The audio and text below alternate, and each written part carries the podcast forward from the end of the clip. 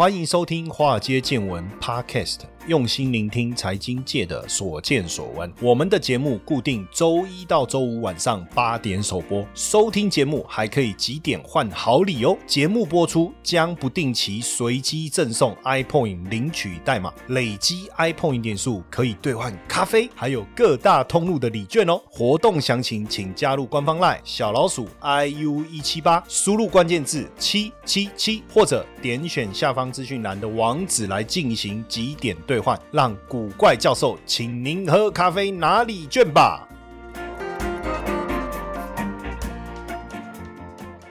好，大家晚安，我是古怪教授谢承彦。OK，那欢迎大家收听我们这个节目哦。那今天呢，一开始我要跟大家聊什么？来聊一聊权证。这个权证呢，我相信最近的这个光芒啊，应该被这个现股当中给掩盖掉了哈。有很长一段时间，应该没有听到大家在聊什么权证哦。那今天我们来定这个题目啊，叫做权证全方位啊，避险锁利。投机试水温 哦，刚才就搞好像那个 瑞士刀一样哦，什么功能都有。那真的有这么厉害吗？哦，其实讲到这个权证啊，我觉得先讲几个有趣的这个小故事哈。因为早期呢，我在香港也待了一段时间哦，那那时候很好玩，就是。去香港嘛，那我就想说多看一点他们当地的杂志，然后看是不是能够对于一些用语会比较熟悉，因为广东话。呃，sit him sit 啊，哦，就是有时候会听，就是至少要会听嘛，对不对？不会讲，我觉得倒还好。可是至少就是说，当你会听的时候，对方也会觉得蛮亲切的，而且很有趣。就是常常跟朋友在聊天，他们全程讲广东话，其实我都听得懂，我也知道他在讲什么，只是我不知道怎么用广东话回他。所以跟我那时候大量的阅读当地的这个杂志，其实有很大的关系哦。当然，杂志我就是八卦杂志啊，哦，那种他们。那边的一周刊，对不对？哈，或者是一些那种跟娱乐相关，反正就什么都看。当然还是重点放在财经杂志。然后呢，那时候我常看到什么“涡轮天后”，“涡轮”这个字就常常出现。但是呢，一开始的时候呢，我其实并不理解什么是涡轮。我一直想说，因为你知道汽车改装里面有一个有一个零件叫涡轮，大家不知道知道那个东西，就是在汽车改装里面让你的马力更强的。然后呢，呃，我一直以为他们那个财经在谈汽车，后来才知道涡轮是什么。涡轮是 Warren，就是 W A R R A N T。其实我们台湾就是叫权证哦，在香港叫涡轮哦，总算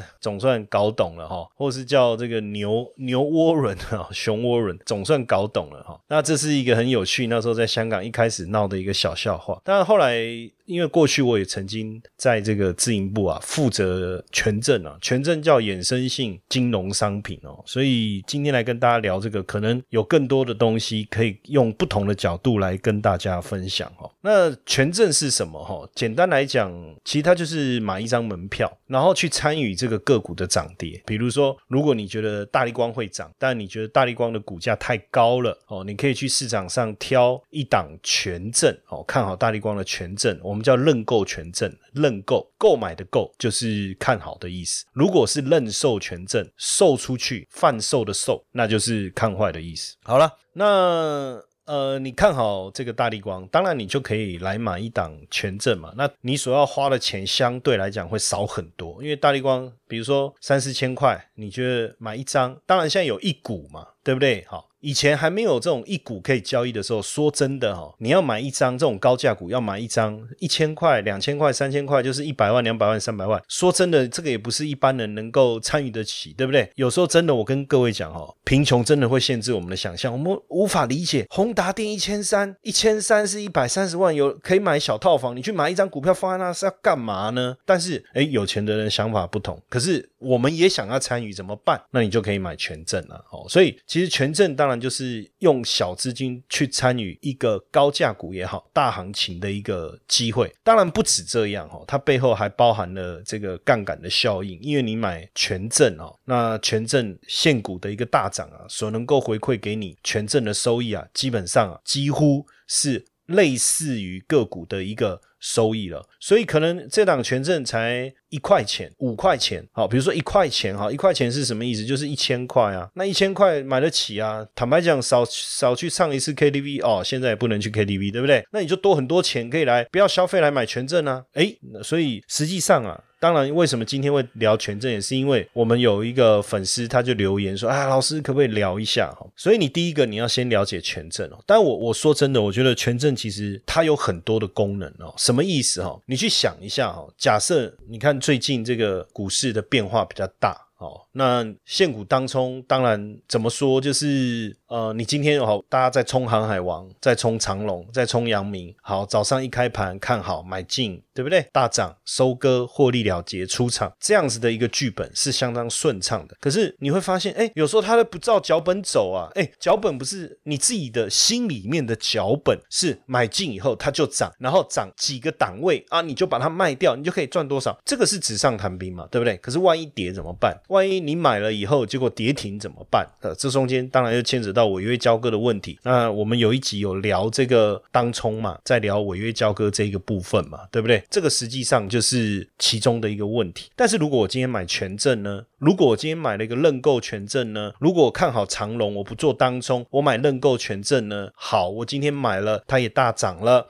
OK，明天我把它卖掉，而且你获利的这个幅度啊，可能是这个长龙实际上上涨的这个涨幅的好几倍。诶，那万一现在万一？你买了以后长虹大跌呢？了不起就是你买那个权证的钱通通没有，就这样子而已。你不会损失超过你买那个权证的钱。更简单来讲，就没有所谓违约交割的问题。所以呢，实际上我觉得权证啊，对我来讲，它有几个好处。什么好处呢？因为它就是一个以小博大的概念。它就是啊，坦白讲了，我们不能讲买乐透，因为这样子主主管机关会阻止我们，所以我们就用买特漏的方式。哦，不对，基本上啊，我就说它是买一张门。门票买门票的概念就是我今天买了这张票，我要进来看这场戏，戏演得好，你心里很爽。然后呢，你的这个获利很好；戏演不好，不好看，或是最后呢你不想看，那门票撕掉，反正你损失的就是门票钱。你就把权证想的这么简单就好，就看一场秀。OK，当然这个还没有表演之前，你觉得票价呃黄牛票哎涨价，你可以你也可以把这个票转让给别人，让别人进去看，对不对？所以呢，我觉得权证呢有几。个好处啦。第一个我觉得可以拿来试水温。什么叫试水温呢？这股票会涨不知道，现股买进，如果不涨，钱也也是卡在那，到底要花多久的时间不晓得。可是呢，权证有个好处，它你可以买三三个月以后要到期的啦，买半年以后要到期的啦。我觉得半年那就太久了，看好一档股票拖半年都还没涨，那真的是拖出去斩了，对不对？三个月我觉得差不多，因为你看好的股票，我们预计应该接下来马上要涨，对不对？好。那我给他一个礼拜的时间总可以吧？两个礼拜的时间总可以吧？但是万一没有涨，你的资金是不是卡在那？对不对？因为别的股票在涨啊，那我现在手上这个股票到底要不要卖掉？这个排队效应嘛，我们在排队有没有？以前那个，我觉得现现在你们可能不知道，以前高速公路还有收费站的时候哈，每次只要逢年过节哈，就是小时候嘛，坐我爸的车，然后呢，我们就就塞车塞的很严重，然后呢，我我我跟我妹妹，我们三我有两个妹妹，我们三个人就坐在后面，我爸在前面开车，那我们在后面干嘛呢？以前也没有手机可以玩嘛，哈，那那可是我们有那个 Game Boy，哦，讲到这好像那。个玩具博物馆可以拿出来展示的东西哈，然后我们就在那边玩电动啊，这样子哈。然后呢，我就发现说，哎，为什么我们的车没在动，隔壁的在动了？然后我就跟我爸爸说，哎，换车道，换车道。那我爸就好吧，好吧，切过去了嘛，哈。结果等我爸切过去以后，哎，原来我们那一排。怎么开始动了？结果我们切过去的那一排不动了哦，这样子。所以买股票会不会有这种所谓的排队效应？你买的这一档就是不涨，然后别人的就是涨。好，你决定要换，你不换，你就有时间成本，这叫机会成本，对不对？机会成本的意思就是你的资金卡住了，别的在涨，你没有去投资它，所以你可能没有赚到这个钱的机会，这个叫机会成本。好，那这时候问题是资金卡在那怎么办？所以如果有权证，这个简单啊。原本我要拿一百万，我这时候拿一万块，我进去试一下就好啦。如果他真的动了，哎，表示我看对了。我这时候后面的真正的大部队的资金再进去，可不可以？可以。这个就是一个很好的一个叫试水温，就是权证，这是一个很好的功能，叫做试水温。投资的魅力在于它能帮我们创造斜杠收入，但市面上的投资课程普遍都是理论教学，却缺少实物练习。台湾的海归操盘领航员招募计划启动喽！无论是否有经验，只要对交易有热情，现在将是你迈向顶尖操盘人的最好机会。除了谢承彦古怪教授亲自教授他十多年的实物经验外，还能和一群志同道合的伙伴们一起在投资这条路上努力成长。输入英文字母 VT 即可取得操盘领航员们使用的策略懒人包和线上说明会资讯哦。第二个呢？权证好的地方在哪里？好的地方是什么？我持有一档股票，比如说你持有长隆、望海，好了，三十块啊，爆爆爆爆到现在。可是最近呢，哇，航运股遇到一些杂讯，震荡的比较大，对不对？可是很奇怪啊，这个法人还是看好啊，哇，一百三、一百四，青菜花，刚才雅琪亚永华龙边紧耶，对不对？那怎么办？心里面呢，舍不得把这一档股票卖掉，因为你认为后面还有三四成的涨幅可以涨，但是涨多了，你又怕没有卖掉啊，好不容易。到手的这个肥肉，这个到手的这个叫什么什么又飞了，那怎么办？其实我跟各位讲，很简单，你有两个做法，两个做法都可以哦。第一个做法，你的股票就是不卖，打死就是不卖，因为你喜欢持有这个现股，很简单，买认售权证。我刚才不是讲售就是看坏的意思，认售权证，买进认售权证什么意思？也就是说，万一这个股票跌的时候，你就能赚钱，这是一个避险的概念，对不对？哎，那因为。你买认售，你花的钱是一个固定的，你可以计算的，因为它又有杠杆的效果。你只要花一小笔钱，你就很像买了一个保险，把你这个个别股票的风险把它锁住，对不对？好，那万一假设真的跌了，股票就跌了嘛，那股票就赔钱了嘛。但是认认授权证帮你补钱进来，太好了，对不对？那现股赔了，但是反正股票长期持有嘛，总有一天等到你涨回来嘛。哎，但是认售呢，帮你补回来，所以那一段的损失没有发生，不错吧？对不对？买保险的概念就很像。现在大家买那个防疫险了哈，大家买那个防疫险，哎，很有效啊。结果后来那时候疫情还没有啊，去年呢，我们有一个同事啊，那他他就说，哎，这个老师这个防疫险不错，我们我也觉得有道理，应该来买。然后呢，反正他的理赔也很简单，就是你投保金额乘上一个倍数。我说，哎，这个很像我们买那个权证，如果有事情发生就履约，履约就理赔嘛。啊，没事情发生，你买那个保险费反正就没有了。那当然当时。啊，卖的还不错，可是呢，也还没有说真的达到那个爆发力。结果没想到，突然之间，哎，疫情变严峻，你知道？哇，那个保单大家都想要投保，可不好意思哈，这个时候对保险公司来讲，确定要理赔的几率变很高，对不对？保险公司就停卖，一样嘛。权证也是这个概念，对不对？权证谁发行的？就是由自营商。我以前不是讲，我待在自营商这个负责发行权证的这个部门，就是由我们发行嘛。你认为长隆会涨？好，我就发一个长隆的认购权证，你来买，我来跟你怎么样？算对赌吗？也也不算了哈，就是等于我发给你，你买，那我来当庄家。那如果你认为长隆会跌，我发认售权证给你，你买，我来当庄家，就这种概念嘛。好，好，那这个时候呢，呃，如果长隆没有跌，反而大涨。怎么办啊？那你的认售权证，刚才买的那个保险，一旦时时间到了，真的都没有跌，不好意思，你的门票钱就通通没了啊！可是这有什么好担心的？买保险，你是到底是要想要理赔还是不要理赔啊？我跟你讲，买保险是一个很矛盾的嘛，因为你花了保险费，实际上你不想理赔啊，但是你知不知道没有理赔，你的保险费就归零？知道啊？诶，但是你想理赔吗？不好意思，你想理赔吗？先生，你买的是寿险哦，你真的想理赔吗？哦哦，呃，不用不用不用。不用赔，不用理赔，不用不用哦，缴了就缴了，对不对？你买的是意外险，你要理赔吗？你买的是旅行平安保险，你要理赔吗？所以这个是一个很矛盾的心态哈。也就是说，如果你今天买买认售，你说哎很好啊，跌了那赚的钱。可是你股票也跌了，所以它就是一个保险的概念。所以如果真的股票大涨，实际上你股票赚钱，你等于拿你赚的一小部分来去买这个保险理赔嘛，这是一个功能，叫做避险，把你的利润锁住，这是一个很不错的、很棒的一个概念。当然，另外一个做法是什么？算了，我我我不要，就是有这种压力。其实还有一个很简单的方法，我常教大家，我说股票在底部在整理的时候啊，你有把握啊，你也有时间啊，无所谓啊，钱砸进去啊。等它涨嘛，我终有一天等你涨上来嘛，对不对？好，但是大涨过后啊，其实你持股的心理压力会越来越大，越来越大。这时候，哎，我跟你讲，人是这样哈，没有买股票的时候啊，笑看股市涨跌啊，怎么讲？股市涨哦，那很多人在那边说啊，没买没买，你心里想，哈哈，看你们为了股市这样疯狂成这样。好，股市跌，你说，哎，你看活该吧？其实你可以很坦然的去看这个股市的发展。可是当你自己买了股票的时候，哎，我跟你讲，涨也不是，跌也不是，为什么？跌你后悔你买了股票，涨你也后悔你买太少。好，那如果再大涨上去，那更麻烦了。为什么？你赚了钱了，要不要获利了结？好，获利了结续涨，心情不好，因为太早下场下车，对不对？然后呢，如果你没有获利了结，股市跌了，心情不好，为什么？因为获利啊，我想起来了，煮熟的鸭子飞了，就是这样。所以你知道股票操作真的是一个人生的修炼，真的。所以我我我真的觉得说，要做股票，应该先去少林寺，有没有少地啦、提水啦，哦，然后用头去撞墙啊、撞钟啊，去锻炼自己啊，把你的心性啊锻炼起来，屹立不摇，甚至每天用手指头啊去戳那个树干啊，练一阳指啊，一直戳啊。为什么？练习你的规律啊。好，因为我觉得股市的股市的投资啊，实际上有太多的东西你要去克服跟避免。那所以我就说，权证另外一个好处，我觉得是什么？就是说，今天你买的股票已经涨成这样了。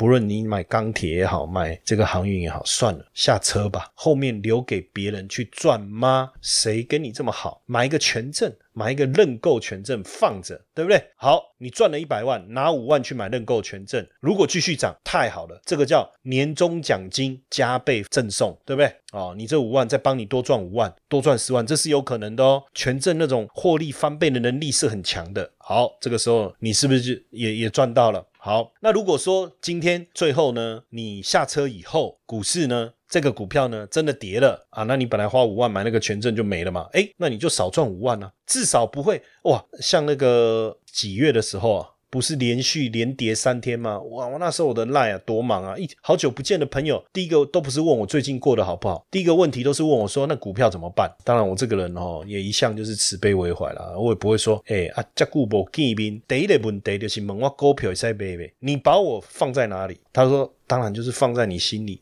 心里啊，不然怎么会赖你？当然说重点啊，到底股票会不会会不会继续跌？你看那时候长隆五月中的时候，哎，连跌三天四天，那怎么办？那这个跌幅绝对超超过你一百万的其中拿出来那五万，你的损失绝对远超过这个嘛，对不对？好，而且更有趣的事情是，因为你买的呢是认购权证，你买的是三个月以后才到期的权证，所以呢，那四天跌的时候，你心里面很爽。为什么？你股票早就卖了，那五万呢，你就想说，啊，就当少赚，对不对？那个分红，可是没想到第五天开始，既然继续涨，涨涨涨涨涨涨涨涨涨涨涨涨涨涨到六月。因为你买的是三个月以后的权证，所以你这档权证就活过来了。哎，请问那是不是比那时候？跌的时候，你把股票卖掉，还好你有卖掉，那个更心情更爽。我跟各位讲哈，如果你今天没有去做这件事情，那四天你一定会把股票卖掉，反弹你一定会把股票卖掉，你根本撑不到六月。但是如果你今天买的是权证，那太爽了，你股票早就卖了嘛，跌也就这样子了不起，你买的那权证就归零。但是它还来不及归零的时候，没想到股市就回温了，而且越涨越凶，越涨越凶，越涨越凶，甚至超过你当时在买权。证那个时候的一个大盘那一档股票的价位，那还得了？那这个权证就是暴涨啦，然后你反而又捞了一笔，而且这过程当中你也不用去做任何天使与魔鬼之间的对话，你到底要不要卖这档股票？我为什么要卖？你都赚那么多了，你不卖，那万一我卖掉了，它继续涨怎么办？好，你看你不卖，现在跌了吧？啊，跌就跌，那能怎么办？有谁能够预料？啊！我当时不是叫你卖吗？好，卖掉了。你看，结果现在又涨回来了。谁叫我卖的？还不是你叫我卖的？谁知道它会涨回来？哎，你知道你自己心里面这种天使跟魔鬼的对话，就会像刚才我这样，好像自言自语、精神官能症一样，自己在那边对话。后来为了避免自己陷入精神分裂的困扰，所以以后天使通通用右手来代表，魔鬼通通用左手来代表，然后以后又让左手跟右手来对话，对不对？才不会搞混，对不对？不要这样子嘛。Hello，各位粉丝们有福喽！对于比特币投资有兴趣，但是却不知道从哪里开始吗？现在呢，我们推出比特币体验营，免费提供大家线上报名参加，透过实物操作来带大家体验比特币的投资方式，简单几个步骤就能开始自己投资比特币，这种免费又能学到薪资的好康，千万别错过哦！周二晚上八点半到九点半，一个小时的线上直播，带你一同前往比。特币的新世界，立即加入官方 Live 小老鼠 iu 一七八，输入关键字 BTC，取得报名链接，还可以免费取得比特币的教学懒人包。想学习就快行动吧！所以你看呢，我刚才讲到现在哈，其实权证啊，我们不要一直把它视为就是一种投机炒作的一个思维了。我觉得呃，你的核心应该还是在股票的一个操作上，但是你可以把权证视为什么？视为是你在股票操作过程当中一个非常好的一个搭配的一个帮手。不论你是要试还没有，你不确定这股票会涨，你也不敢砸资金进去，你想要试试水温也好，还是说呢，你这个觉得说。啊，股市会跌，涨多了会修正。你想要避险来锁利也好，还是说你干脆涨多获利了结，直接把股票卖掉，买认购权证，持续再看看最后一段能不能帮你掌握也好。其实这个都是一个很好的方法了哈。当然，你我我觉得说，呃，你要买权证之前，当然坊间其实现在有一些这个很简单的跟权证有关的入门书哦，大家也可以自己去找来看一下。那我这个部分我没有特别写，因为因为我觉得权证其实就。就这样子，其实还蛮简单的一个思维了哈。当然，你如果把权证当成一个投机的工具，为了做权证而做权证，那我就不确定你这样的一个操作能不能哦。当然，我觉得挑权证还是有一些简单的逻辑啊，至少你到期日你挑个九十天以上的嘛，你不要挑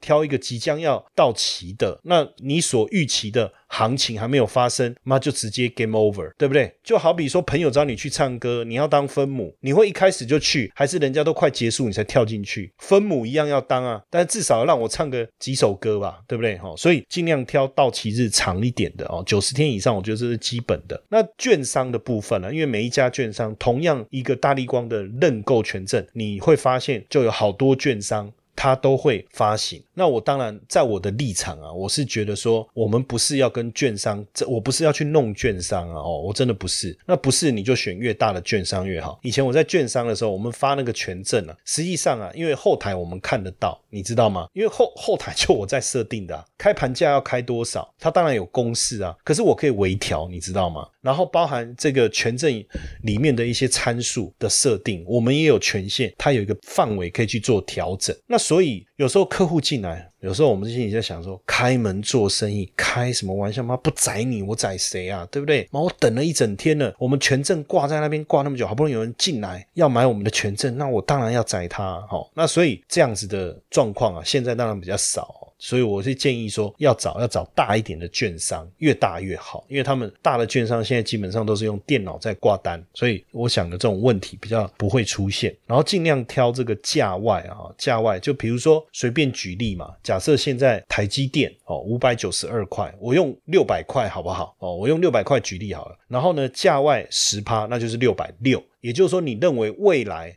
三十九十天之内，台积电有机会涨十趴以上。简单讲就是这样哦。那如果你挑五趴，就代表你觉得未来九十天台积电有机会涨五趴以上，对不对？是不是就这个概念？所以我觉得在选股是一个，那你怎么选择权证又是一个。就是我讲股票的部分，我先放一边。重点是股票，你确定以后，你尽量去挑价外五到十趴，到期日九十天以上的哈。要不然，实际上很多人可能呃在权证的操作上，当然我们也看过很多成功的例子哈。但是呃我自己以前一开始在操作的时候，我曾经很有趣哈。我们我那时候买过一档权证叫利金，但是实际上我不太理解，我买的是权证，或者是说那。时候很年轻啊，然后我买那个权证，坦白讲，我也不是那么理解权证本身的特性，什么意思呢？就是说它不是股票，买来可以长期持有。然后呢，等到有一，就是我我我以为那个是反反反正也是蛮白痴的，就对了。你我就以为那是某一档，就是这个利金这个股票的什么概念？我坦白讲，你问我我也搞不清楚。反正我我我就是不知道说到期的时候这个权证会归零，因为那时候坦白讲没有那么懂。然后结果隔了一段时间啊，然后去刷本子，没有看到我那一档。股票，我这是很生气啊！我我明明有买，然后股价大涨，为什么我的股票不见了？刷本子没有，跑去哪里？出什么问题？结果很好笑啊！那个券证券公司的人跟我讲说：“呃，先生不好意思哈，因为你买的是权证。”我说：“权证又怎样啊？我买的股票就是涨。”他说：“因为你买的权证，在你连接的这个股票还没有上涨之前就到期了。”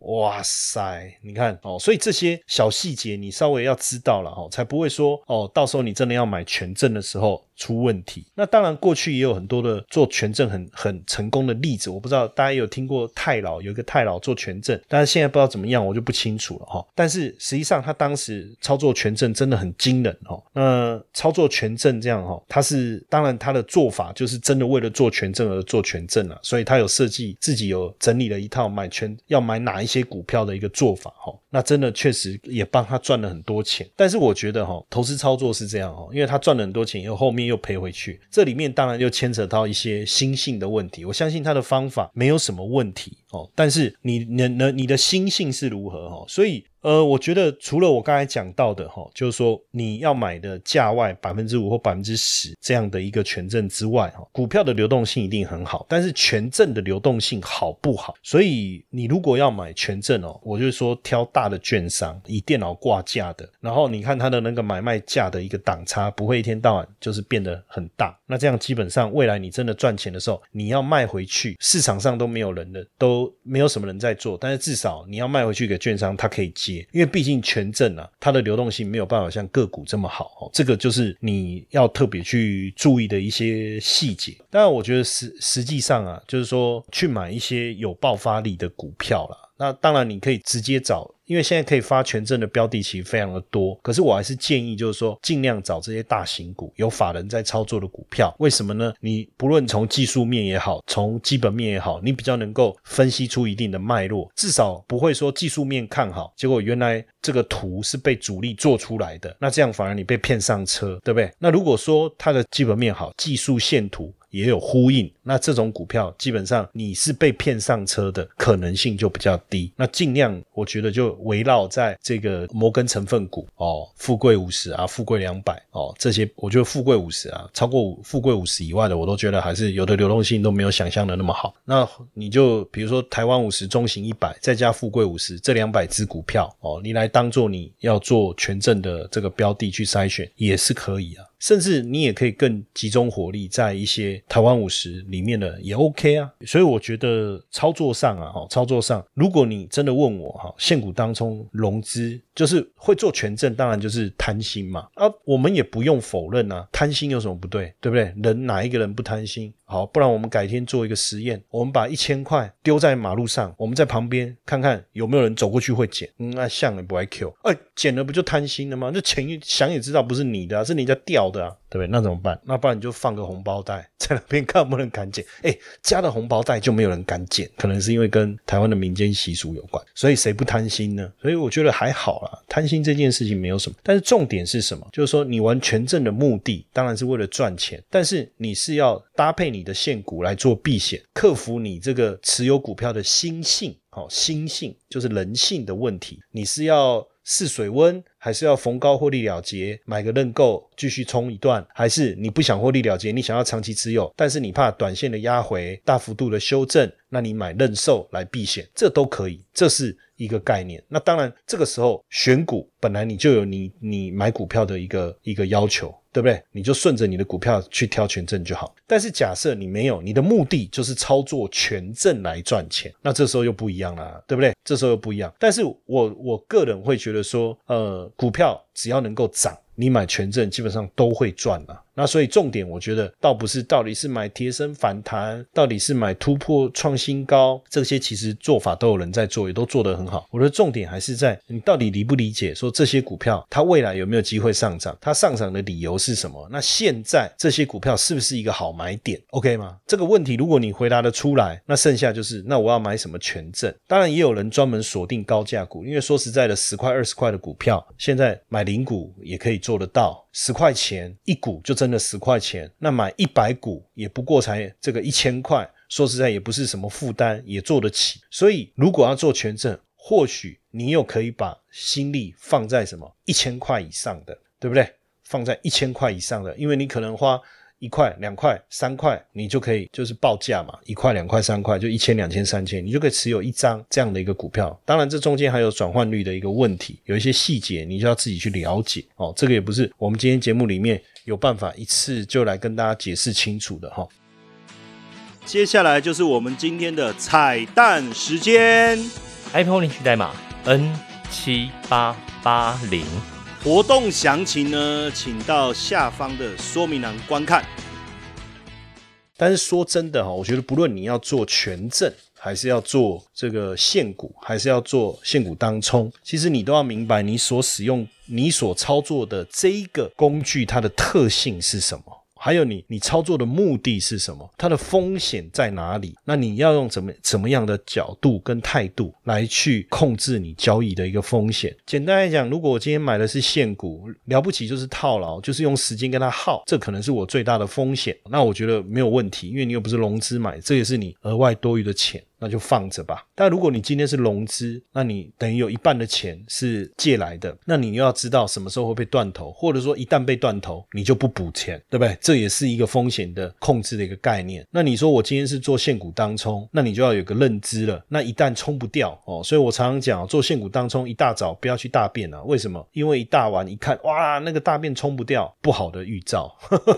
对不对？好，你收完盘再去上它好了，好不好？那这个可能就是你要去衡量的风险。但是就权证来讲，你的风险最大就是你投入的资金全部没有，哇，那是很可怕啊！所以你就要去思考啊，你手边有一百万的资金在操作，你总不会一百万一次把钱下去买权证嘛，对不对？那当然你你会说，老师，那如果一百万我只有拿个五万块去买，那杠杆二十倍，那其实我赚的钱跟我一百万买。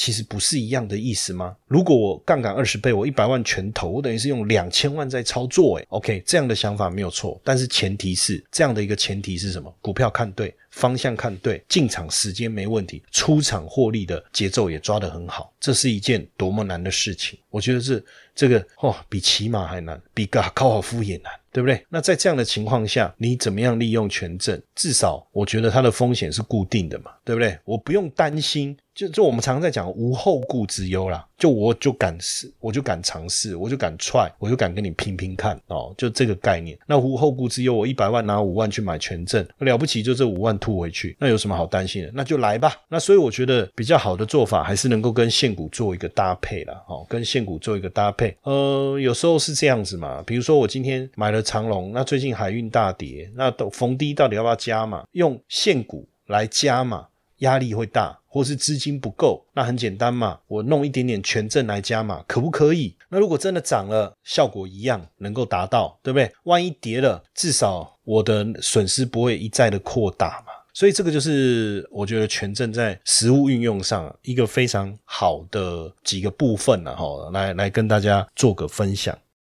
听完华尔街见闻 Podcast，你是不是有很多话题想跟古怪教授讨论呢？华尔街见闻在 Mr. Box 开放语音互动喽，每周一到周五晚上十点线上直播开房，现在就下载 Mr. Box App 来和古怪教授聊聊天吧。